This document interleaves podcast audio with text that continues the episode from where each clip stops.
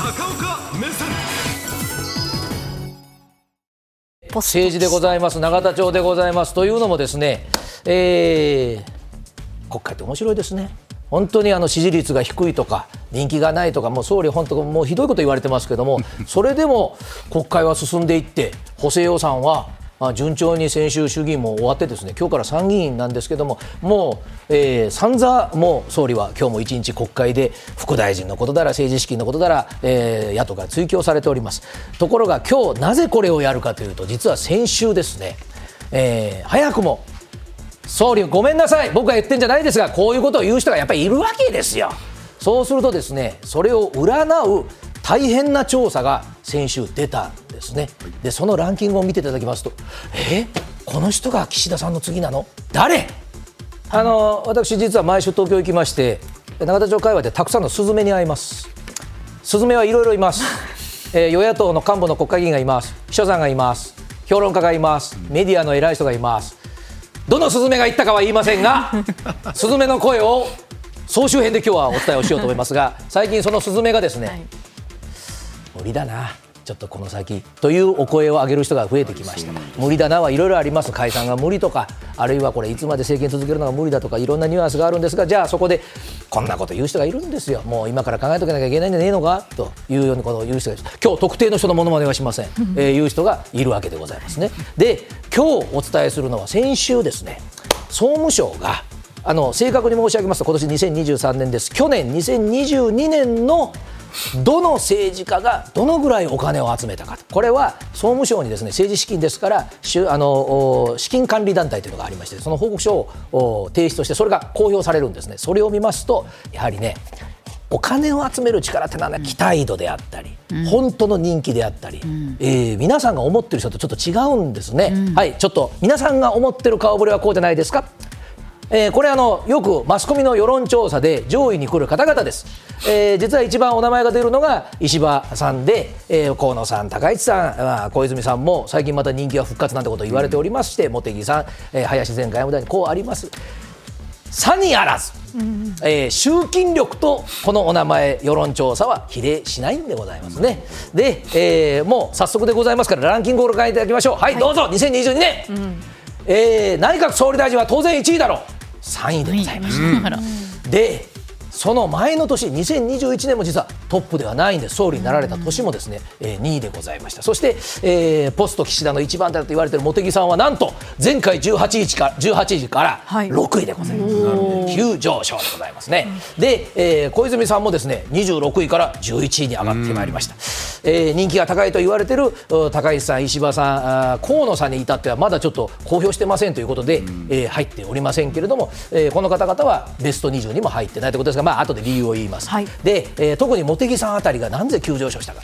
あのね、2022年ってまあ、あコロナ5類になったのは、まあ、今年でございますけれども22年の頃ってすごく期待感があったわけですね、えー、ワクチンも一通りいった。だからねパーティーが激増しておりまし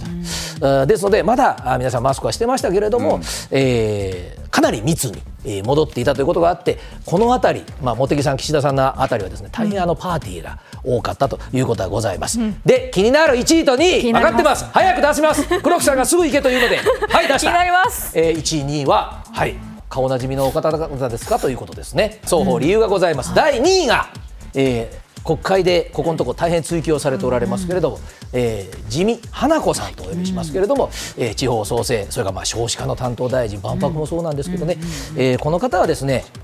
常に上位なんです、実は、えー、だけども、じゃあ総理総裁候補かと言われると、まあ、ご本人も多分そうではないと思います、この方はバック、ご本人もそうです、お父様もそうでしたけども、皆さん、お医者さんなんですね、えー、なので、えー、実は12月に向けては、資金が伸びて当たり前なんです、毎年、えー、というよりも今年特にです、えー、診療報酬改定といいまして、お医者様のその報酬を見直すというところがありますので、頑張ってほしいなということで、まあ、去年からも上がっていたんだろうということなんですが、さあ、この武田良太さんです、えー、武田良太さんに関しては、まあ、我々テレビ局のがよく知ってますけど、元総務大臣。で、えー、福岡県で。えー、かなり、まあ、力を持っていて、えー、麻生さんともこう口論をするなんてことが言われるぐらい、まあ、あ非常に力強い政治家だと言われてますがじゃあこの方あ前回も4位でかなり上なんですね。はい、ねえー二階派の時期とこれ点々としといたのはご本人に言うとですねそんな買いかぶりですよとすいません。九州弁の鉛ができませんので これを軽く九州のイントネーションでおっしゃいます、はい、だからご本人完全否定なので時期としておきましたが、はい、えー、今二階派の事務総長です。年齢も55歳です、うん、で、えー、二階派の事務総長だとやっぱりねあの企業が献金するとですね、うん、もう今二階さんの役職見ていただければ旅行業のトップでした。GoTo トラベル実現したじゃないですか。万博も二階さん大阪の工事現場見に来て何て言いましたかやるって言ってんだよ、作る、うん、おっしゃる力強さが、はいはい、そして国土強靭化。この2回派をですね、うん、まあ、ご本人その気ないと公言してますがいずれ継ぐんだろうと思うとですねやっぱりこの献金をする側の企業の方としてはこれはどの企業が言ってるんじゃないですよ。よろしくお願いします。とこう声が裏返る気持ちもちょっとわからなくもない。だからといって急に総理総裁ではございません。お金はいろんなことを示すわけでございます。やはり今申し上げたのは企業はやっぱりこういうことがあると出しやすいです。が個人のお金も入るんですね。個人の寄付もすごいんですね。はいランキングに戻りますと。じゃあ高市さん20位以下だからうん、もう全然いやそうじゃないんですね。というのはね、えー、これ誰からっていうのでいきますと高市さんは圧倒的に企業より個人の方なんですよ。それとね個人の方の寄付が多いってことはもう何が何でも高市さん高市さんが好きだからとこういうことになるとですね、えー、まあ今その支持される方がちょっと国会議員では少ないからって岩盤なんですね。だから実はこの高市さんのこの資金協力をされてる方々を一番欲しいのは総理じゃないかと。いうふうにも言われてるぐらい。まあもう保守でしょうからね。ということもあります。そして、えー、さあ